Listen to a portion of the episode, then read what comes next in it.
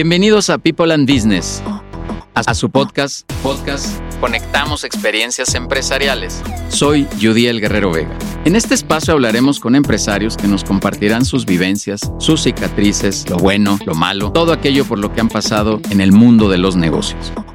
Suscríbete al podcast en Spotify. Conectamos Experiencias Empresariales.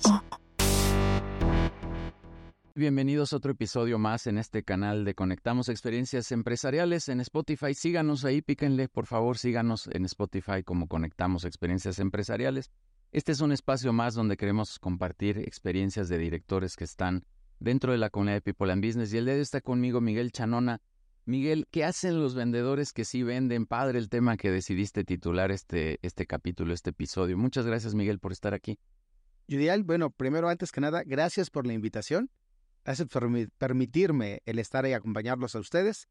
Y la verdad es que antes de entrar en tema, es agradecer. Ah, agradecer a la vida y agradecerte a ti y a la comunidad de People and Business. Gracias que ya coincidimos, recién incorporado aquí a la comunidad de People and Business. Miguel, muchas gracias. Oye, e, el tema de las ventas, yo, yo digo, este, cuando leí por aquí el título que, que le pusimos a este episodio, es algo de lo que más nos duele, ¿no? Porque cuando arrancamos un emprendimiento, yo creo que pues el, el, el, mayor comentario, déjame decirlo así, Miguel, es pues tenemos que vender, ¿no? Hagas lo que hagas, ¿no? Te, te crees un servicio, pongas un taller mecánico, pasteles, lo que quieras. Yo creo que nos decimos, pues sí, yo creo que esto sí se vende, o tenemos esa sensación, ¿no? ¿Qué, qué opinas al respecto, Miguel? Mira, ahorita eh, escucho tu voz y cuando dices tenemos que vender, de repente hay una entonación que cambia y es, tiene que ver con la forma en que de repente percibimos las ventas. Y percibimos las ventas como si fuera algo, una obligación o como si fuera de repente una carga. No nos damos cuenta que vender nos es algo innato a los seres humanos. Vendo o me vendo cuando quiero conseguir pareja. Me vendo cuando quiero conseguir un permiso de mis papás. Me vendo cuando voy a una entrevista de trabajo. Me estoy vendiendo en mi currículum. Todo el tiempo estamos vendiendo. Es algo que nos es muy natural este, a los seres humanos el vendernos todo el tiempo. De ahí sí ya nos podemos ir al tema específico comercial, cuando vendemos nuestros servicios, cuando trabajamos para una organización y comercializamos sus productos, sí, se vuelve una profesión. Y déjame decirte, yo dije una vez, a mí me pasó que me invitaron a una empresa. Este, me llamaron por teléfono, fui a la primera entrevista, este, una empresa en la que los dos trabajamos. Esa meja. De tres letras. De tres letras. Y empieza con I. Y termina con M, sí. Y se llama IBM, ya dilo. sí, para IBM. Y fíjate que fue algo bien interesante porque me invitó, la persona que me entrevistó me invitó a comer. La entrevista en realidad se desarrolló en una comida. Okay. Y entonces me dijo, no, y la posición es para vender. Y yo lo primero que pensé, me vi vendiendo, tocando puerta por puerta, vendiendo Biblias. Esa era mi imagen de vendedor. Y lo primero que dije fue, no gracias, yo sí estudié. Y esa era mi creencia, ¿eh? y, cambiarla me costó un rato cuando me di cuenta que en realidad un vendedor no es eso, eso es una imagen estereotipada, así como tenemos otras imágenes estereotipadas de, de vender, pues para mí esa era mi idea de vendedor. Después me di cuenta que un vendedor acompaña, eh, sabe escuchar, sabe preguntar y resuelve problemas a la gente. Y cuando yo cambié mi paradigma de alguien que toca puertas y vende Biblias a alguien que ayuda y acompaña y resuelve problemas, eh, me transformé y me volví en un muy buen vendedor. Súper. Oye, Miguel, es que esa creencia está en muchos, yo creo, ¿no? O sea, oye, me quiero contratar y como que ya el último puesto, el que me toque por ahí, pues ya de vendedor. O te pones a vender alguna línea de productos de estos más de, de, de, de catálogo comercial, pues porque no hay otra. Yo, yo, yo coincido que hay una creencia, pero hay una profesionalización de esta actividad eh, comercial, por decirlo así, que bien convertida, como dices, está padrísimo, ¿no? Totalmente de acuerdo contigo. Y es que tenemos esa creencia desde niños, porque escuchamos, ¿no? Ay, este cochino vendedor ya viene a robarse mi dinero. Ay, estos tienen que mentir para conseguir algo. Y vamos generándonos una creencia que a lo mejor los vendedores son malas personas. Y, y como bien lo dices, yo me dedico hoy a enseñar las habilidades de los vendedores que sí venden. Y tan importantes son que Harvard le dedica este, cátedra y le dedica tiempo a investigar el concepto de cómo es que ocurren las ventas. Eh, y se vuelve una profesión. Y yo la verdad es que hoy que me dedico a esto, este, y que me hace muy feliz, y si quieres tener dinero, dedícate a las ventas porque en las ventas nunca te va a faltar. Quien sabe vender, nunca va a pasar hambre. Y eso no es frase mía, se la escuché a otra persona. Este, creo que vender es una profesión muy noble porque ayudas a la gente y al ayudar a la gente te vas ayudando a ti mismo y pues vienen una, una remuneración justa. Ay, Miguel, pero ya no le demos vuelta. A ver, dime, ¿qué hacen los vendedores que sí venden, cómo se llama este pote? Dime, dinos una, parte de una. Yo te diría, hay dos características básicas que debe tener un buen vendedor. Y cuando las escuches vas a pensar que todo mundo las tenemos. Y es que sí, las tenemos, pero no sabemos ocupar. Ok. Y, y, la primera es saber escuchar. Okay. Y es que pensamos que todo mundo sabemos escuchar y eso no es cierto, Judiel. Ajá. Yo veo en muchos vendedores, ¿no? Hay una cosa o una estructura que se llama la escalera de la escucha. Y viene la no escucha. Y yo puedo estar contigo ahorita en este momento, en esta entrevista, y estar pensando qué voy a decir, cómo lo voy a decir, y mi mente estar pensando en otra cosa y no estarte haciendo caso a ti. Esa es una estrategia de no escucha y es poco funcional en las ventas. Después de ahí nos podemos meter a una escucha simulada. y, hago como que te escucho y, si me preguntas de, ah, ah, sí, claro, pero tampoco mi mente está vagando por otro lado. Después viene una escucha en la que solo voy a escuchar lo que a mí me importa. Y cuando yo escucho eso que a mí me importa, me meto entonces y me involucro en la conversación. Okay. En, en esos tres aspectos, yo en realidad no estoy para mi cliente, no estoy para la otra persona que tengo enfrente, estoy para mí. Y si ya me dijo que lo que necesitaba es tal cosa, mi mente está viajando en, ah, pero entonces si vendo esto, ya con esto me alcanza porque voy a cobrar comisiones y entonces el viaje sí lo voy a poder. ¿Y qué me estaba diciendo el cliente? Nunca me importó, yo estoy pensando en lo que voy a vender, en mi comisión y bla, bla, bla. De ella nos brincamos ahora sí en la escalera de la escucha a los dos últimos escalones. Primero la escucha activa, en la cual estoy presente, te estoy observando, veo cómo te mueves, veo cuando acercas tu cuerpo, cuando lo alejas, cuando me dices que sí con tu cabeza. Y después ya me meto a la parte de la escucha empática. Y ahí es totalmente cambio, porque estoy para ti, entendiendo qué sientes, cómo lo sientes, cómo lo que yo te voy a ofrecer hace sentido para ti o no hace sentido. Y si no hace sentido, pues nos hacemos buenos amigos, pero no, no vas a ser ni mi cliente. Ajá. Pero si se hace sentido para ti, entonces, ¿cómo te planteo y cómo te muestro los beneficios? Y darme cuenta que aparte del producto puede haber un beneficio para ti, para tu carrera, para muchas otras cosas. Entonces, saber escuchar es una característica fundamental de todo buen vendedor. Oye, termina, termina. Otra característica que creo que es fundamental es saber preguntar. Ok. Y aquel vendedor que sabe preguntar va a hacer preguntas abiertas y preguntas poderosas. Si yo te digo, eh, Judiel, ¿te gustaría que nos reuniéramos? Pues sé sí o no. ¿Y quién tiene el poder? Yo. Ajá, tú me dices sí o no. Pero si yo te digo, oye, Judiel, ¿te gustaría que nos viéramos el lunes para desayunar o el miércoles para comer y conversamos? Sí, pues ya me encajonaste en dos opciones, ¿no? Sí, pero tú tienes en esa ilusión de alternativa el pensamiento de lunes o miércoles, desayuno o como yo tengo la opción. y tú tomas aparentemente la decisión. Para mí, desayunar o comer me era totalmente irrelevante. Yo podía los dos momentos, pero yo coloco en la mente de la otra persona es, ¿qué prefieres? ¿Nos vemos para desayunar el lunes o prefieres que comamos el miércoles? Y para la otra persona ya no entra en, en decisión si nos reunimos o no y se da por hecho. Una buena pregunta no solamente recaba información, no solamente le presenta información al cerebro de la otra persona, incluso podemos dar instrucciones sin que la otra persona se dé cuenta, siendo completamente éticos en el proceso. Entonces creo que dos habilidades básicas que pensamos que tenemos, si las ejercitáramos, nos, nos volveríamos mejores vendedores. Oye, Miguel, entonces a ver, escuchar, yo, yo, te, yo resumiría, escuchar para ayudar. Sí. Escuchar para ver cómo te puedo ayudar. ¿Qué necesitas para que yo te pueda ayudar? Sí. No, no para vender. Eso, eso, segundo término. Porque esto que dijiste, yo estoy pensando que entonces con esto va a pagar la colegiatura y ya cierro mi mes bien y, o, llego a mi bono, lo que tú quieras. pues al final es, lo tuyo, es, tu beneficio, pero no estás pensando cómo ayudar a la otra persona que tienes enfrente. Y, y esto de, mm, hacer las preguntas abiertas también está padrísimo, ¿no? O sea, este, este ejercicio de empoderamiento, digamos, en, en, estas opciones que tú le ofreces a, la, a la persona, a tu prospecto, vamos a llamarlo así. Está súper interesante. Estas dos son fundamentales. Son dos habilidades o competencias fundamentales. Y vender es ayudar, ¿eh? Vender es acompañar y entender las necesidades del otro y ver si en realidad podemos ayudar o no. Y si no, pues nos retiramos, ¿no?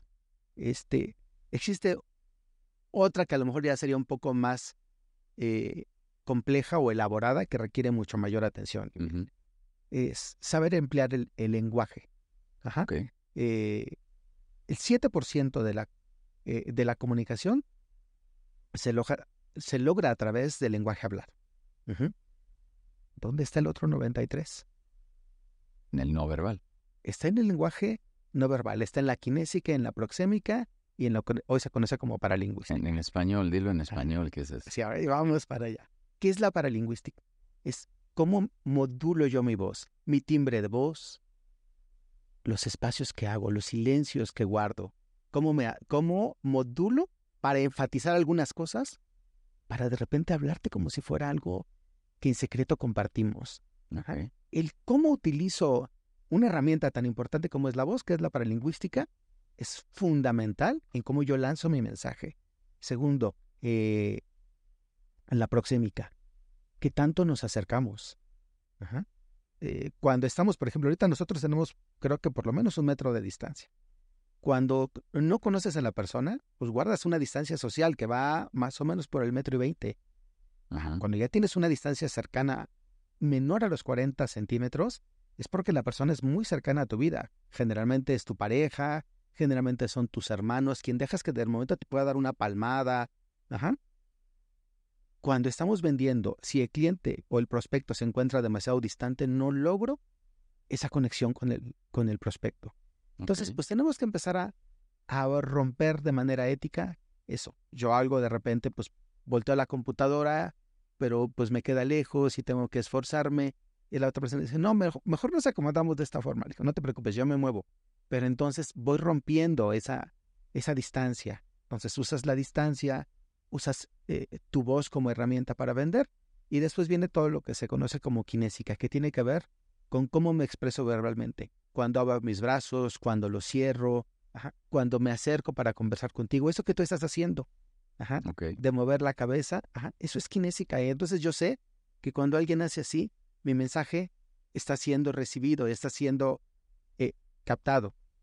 Después viene el entender cómo representa a la persona que tengo enfrente su realidad. Ajá. Va a haber personas a las que cuando tú empiezas a platicar con ellas, vas a escucharle ciertas frases. Eh, te dirán, es música para mis oídos. Me suena bien esa propuesta, suena interesante. Y entonces, cuando empiezas a escuchar que la mayoría de las palabras que la persona emplea tienen que ver con sonido, sabes que esta persona es auditiva. Sabes que le gusta tratar un tema hasta que lo termina escoge muy bien las palabras, porque las palabras tienen un peso y una representación en él. Si ves que la persona brinca de un tema para otro y te dice, ay, eso se ve súper padre, lo veo claro, ya veo luz al final del túnel, dices, ah, esta persona representa su realidad de manera visual. Okay. Entonces yo lo voy a presentar una prueba y decir, ¿cómo la ves? No le voy a decir cómo te suena. ¿Por qué? Porque representan la realidad de manera diferente. El que es visual vas a encontrar que habla rapidísimo. Y habla mucho chillando, entonces empieza a decir las cosas así, porque empieza a ver imágenes en su cabeza, todo pasa súper rápido, entonces tiende a hablar demasiado rápido. Y es una persona que pareciera de repente que es dispersa y habla de muchos temas a la vez. Y el auditivo se desespera porque este cuate brinca de tema en tema y, y el auditivo no. El auditivo utiliza sonidos, palabras, entonaciones. Y después nos encontramos a otra persona que te dice, híjole, esto que me muestra, esto que, eh, que me presentas, me duele. Híjole, le estás echando sal a la herida. Sentía que se me partía el alma. Dices, ah, esta persona representa su realidad a través de emociones y sensaciones. Este es kinestesia. Entonces no le puedo vender. Un visual y un kinestésico están en canales distintos. El vendedor debe entender rápidamente a quién tiene enfrente. Dice, ah, mira, este es kinestésico. Muevo mi, modifico mi lenguaje. Ajá. ¿Cómo sientes la propuesta? No es cómo la ves o cómo la escuchas. Es cómo sientes esta oferta. Ajá. Y él te va a decir, su lenguaje es mucho más lento porque se nota, tarda la emoción en generarse. Ves a un visual perfectamente vestido, no se le mueve un cabello, trae así el, este gel de moco de gorila. Ves a un kinestésico bien arreglado, cómodo. No es que sea fachoso, pero viene cómodo, zapatos cómodos, se viste de manera distinta. Entonces es interesante porque la venta se vuelve como un baile, ¿no? Voy interpretando, voy jugando, veo, veo cómo representa la realidad. No significa que si yo le digo cómo lo ves, no lo entienda. Ajá. Sí, Pero claro. su canal preferente es kinestésico. Yo me adapto a, a las necesidades de mi cliente y desde ahí, y la gente te dice, me gusta platicar contigo porque tú sí me entiendes. Oye, Miguel, todo lo que estás diciendo está padrísimo, pero me, me viene otra pregunta. Excepto el tema físico, que decías de esta distancia, por ejemplo. Ajá. Cuando ahora muchas de las reuniones las puedes tener vía, vía Zoom, vía digital, me parece que todo lo demás aplica. Pero este tema de la distancia ya no, porque ya, ya estás digital. ¿Qué, qué pasa? Porque yo, a lo mejor la gente que nos está escuchando piensa que tiene muchas reuniones digitales. Sí, sí aplica.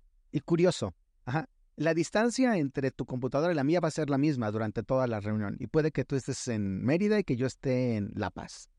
Ajá. Pero si tú observas cuando estás interactuando con alguien, sea la plataforma digital que quieras, la gente se acerca cuando te quiere decir algo, por ejemplo, que es importante. Vas a ver que se acerca a la pantalla.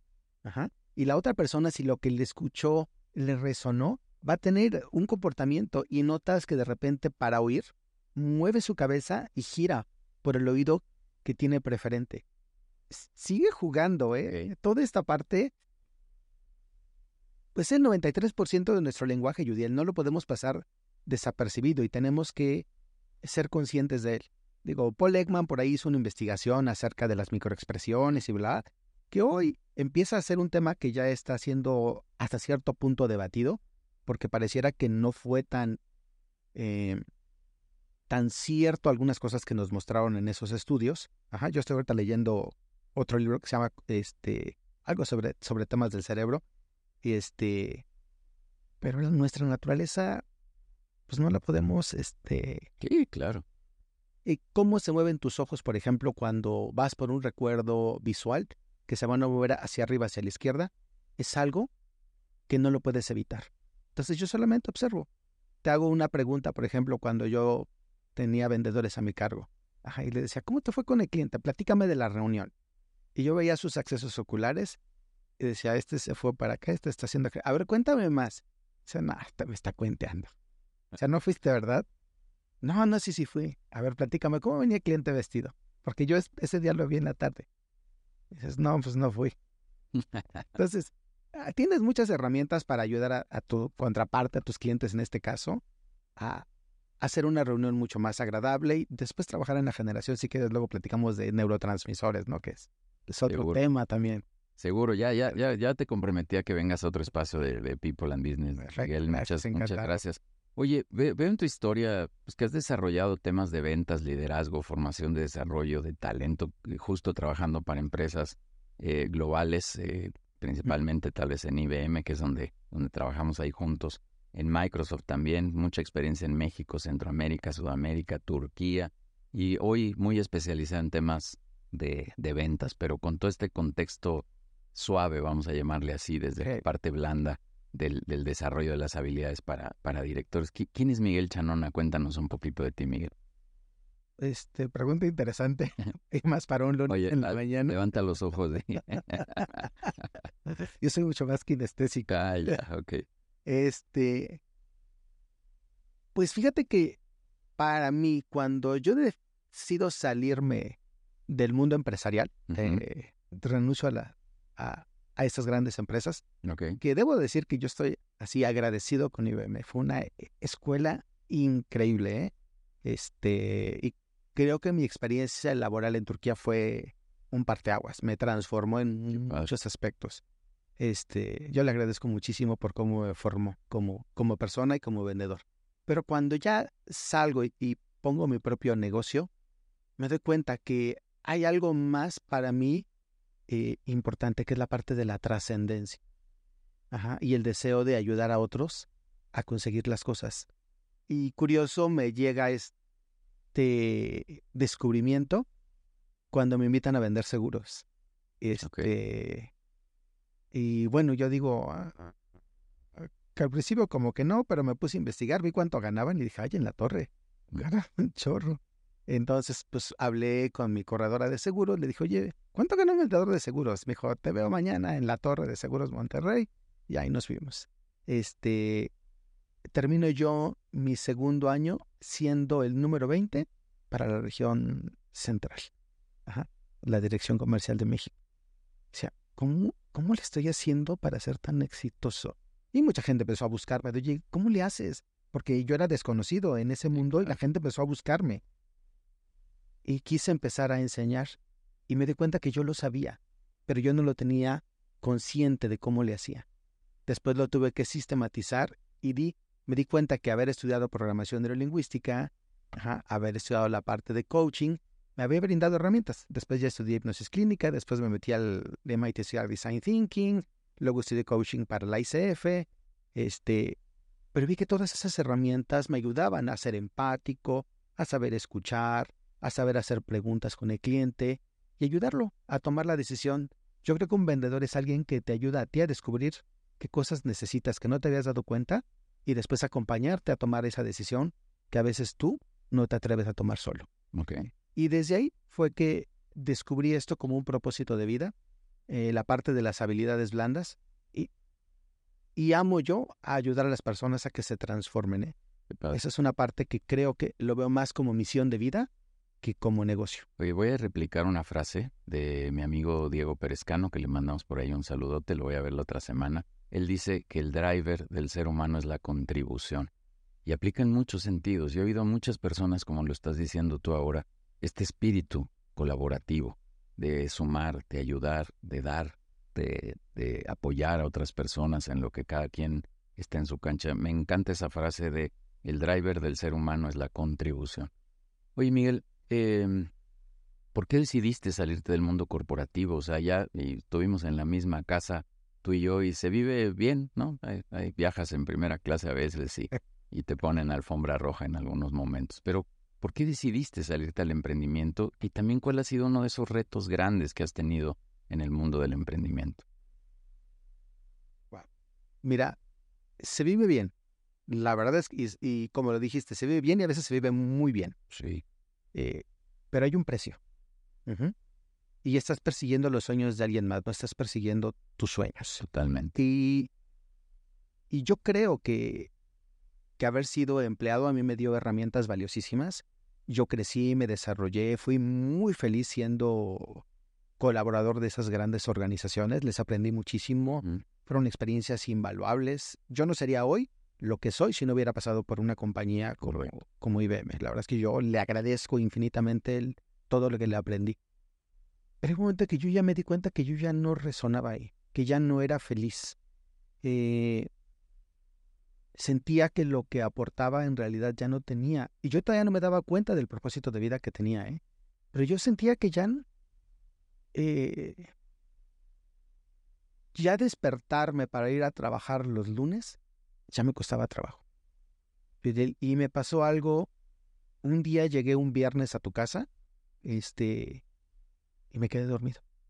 Me desperté sábado 6 de la tarde, todavía de trajecito, porque todavía andábamos de trajecito.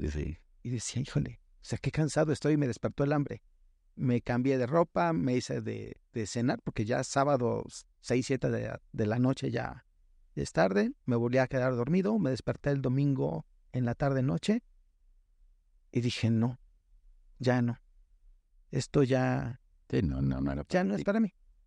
Y lo más importante es este, que esta palabra que usaste de resonar, ya, ya, no, ya no había un sentimiento de por qué levantarte. Yo tengo amigos que han trabajado por muchos años en corporativos, Miguel, y, ahí están y ahí seguirán. ¿no? Y, a lo mejor resuenan con estar en un corporativo de ese tipo. Eh, pero qué interesante, ¿no? ¿Cuál, ¿Cuál, ha sido nuestros retos en el emprendimiento? Te preguntaba Miguel. O sea, ¿qué, ¿Qué has vivido? ¿Qué te... Ah, aparte de pagar la nómina. No, ya sé. Pero hoy, hoy ¿qué te hace a ti levantarte también? Yo soy... yo me siento feliz, me siento pleno. Eh, cuando veo a las personas transformarse, cuando veo a las compañías superar sus retos, cuando yo me meto y desde una mirada, no sé si llamarle curiosa, una llamada fresca, una llamada, una mirada distinta, de repente me siento con mis clientes, clientes empresariales o, o clientes personales a los que les doy coaching y que de repente ellos descubren qué es lo que los está frenando. Ok. Y curioso, me ha tocado compañías que de repente te traen una problemática y, y la revisas y dices, esto es comunicación. Y se están, ajá, ellos eh, piensan que el mercado y que el producto y no sé qué, y, es un tema de comunicación entre los socios y de repente hacerlos conscientes que no están avanzando porque entre ellos se están golpeando, pues es un tema, este, padre que ellos se den cuenta, de repente darse cuenta que pues, si quieres un chorro tu producto, pero a tu producto a nadie le importa, porque nunca analizaste el mercado y el mercado a lo mejor en otro momento lo requería, pero hoy, hoy ya no lo requiere. Sí. Compañías como por ejemplo Kodak no supieron darse cuenta de eso compañías como Blockbuster no supo darse cuenta del cambio que venía, ¿no? Pasaron a hacer historia. Sí, claro. Oye, Miguel, ¿qué, consejo le darías a otros emprendedores? No solo en temas de ventas, en general, ¿eh? Porque eh, dijiste la nómina, pero hay más. Hay una bola de retos, hay una bola de aprendizaje. ¿Pero qué, ¿Qué le recomendarías a alguien que quiere emprender o que está en el emprendimiento? Ama lo que haces. El dinero es una consecuencia. Ama lo que haces. Que eso se convierta en tu motor para levantarte todos los días temprano para hacer las cosas. Haz las cosas bien, con calidad. Preocúpate por tu cliente. El dinero es una consecuencia. Y yo así lo pensaba cuando era colaborador y lo pienso desde este lado. ¿eh? El dinero es una consecuencia de cuando las cosas las hacemos bien, siempre. Oye, el punto de que si no estoy tan enamorado, deje esa actividad y me busque otra que sí me enamore. Sí. Que te va, te va a ser una carga y va, va a estar pesado. Y, y si de por sí tiene una complejidad, porque aún amando lo que quiere, tiene una complejidad, ¿eh? Claro. Ajá, no. no, no por amar se va a llenar la cuenta bancaria. ¿eh? Claro que no. Este, y, va a sus momentos duros y de aprendizajes y caídas. Ajá. Pero pues tienes un driver, tienes un motor que dice, a ver, para acá va, es lo que yo quiero en la vida. Te hace que te levantes, ¿no? Yo, yo, digo, oye, cuando vas al Walmart no pagas con pasión, ¿no? No, estoy bien apasionado y ahí, ahí va la cuenta, hay que sacar dinero y hay que pagar. Claro. Miguel, ya que estamos por terminar, danos tus datos de contacto, dónde te podemos encontrar en redes o algún punto de encuentro. Me encuentran en todas las redes sociales como Miguel Chanona Consultor. Estoy hasta TikTok. Como lo dije el otro día, no bailo, pero ahí me encuentras con cápsulas pequeñas de este de temas comerciales, básicamente, y de técnicas de, conceptos de repente de vida, de darte cuenta este, dónde estás parado y hasta dónde quieres ir. Miguel Chanona, consultor. Este, me pueden mandar mensaje al WhatsApp eh, 55 5807 0240. Súper. Oye, recién te estás incorporando, pero ¿cómo te ha ido en People and Business? ¿Cómo te has sentido en esta comunidad, Miguel? Padre, yo creo que, yo diría que en general las comunidades de networking son padres porque vienes y conoces gente. A mí me encantó cuando Armando Cárcamo, que espero que de repente escuche esta gran este, me invitó. ¿Por qué? Porque resonó en mí cuando yo los vi cómo lo hacían. Porque pues todos le ponemos nuestro sabor, ¿no? Este, no es lo que hacemos, sino el amor que en el hacer ponemos, y creo que aquí se le pone mucho amor, Yudiel. Entonces, pues a mí me gustó mucho cómo lo hacen y eso es por eso que tomé la decisión y estoy muy contento de, de estar aquí con ustedes y que ustedes estén también conmigo, porque creo que es, es de dos caminos. ¿eh? Vas a ver que sí. A lo mejor lo notas porque yo estoy apasionado, ¿eh? a mí me encanta lo que hago y me gusta muchísimo. Así que bienvenido, Miguel, muchas gracias a la comunidad.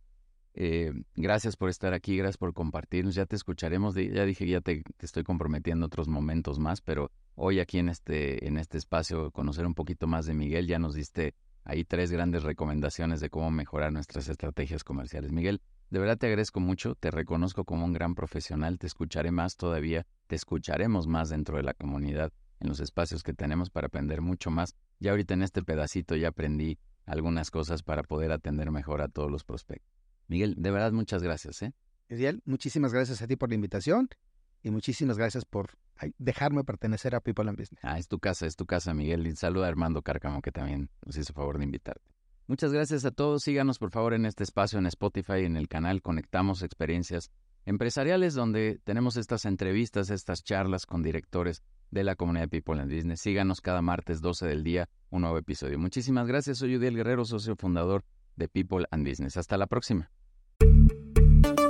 Gracias por escucharnos en este podcast Conectamos Experiencias Empresariales. Suscríbete en Spotify. Soy Udiel Guerrero Vega, socio fundador de People and Business, una comunidad empresarial en la que a través de consejos directivos queremos ayudar a empresarios a su desarrollo. Conectamos Experiencias Empresariales.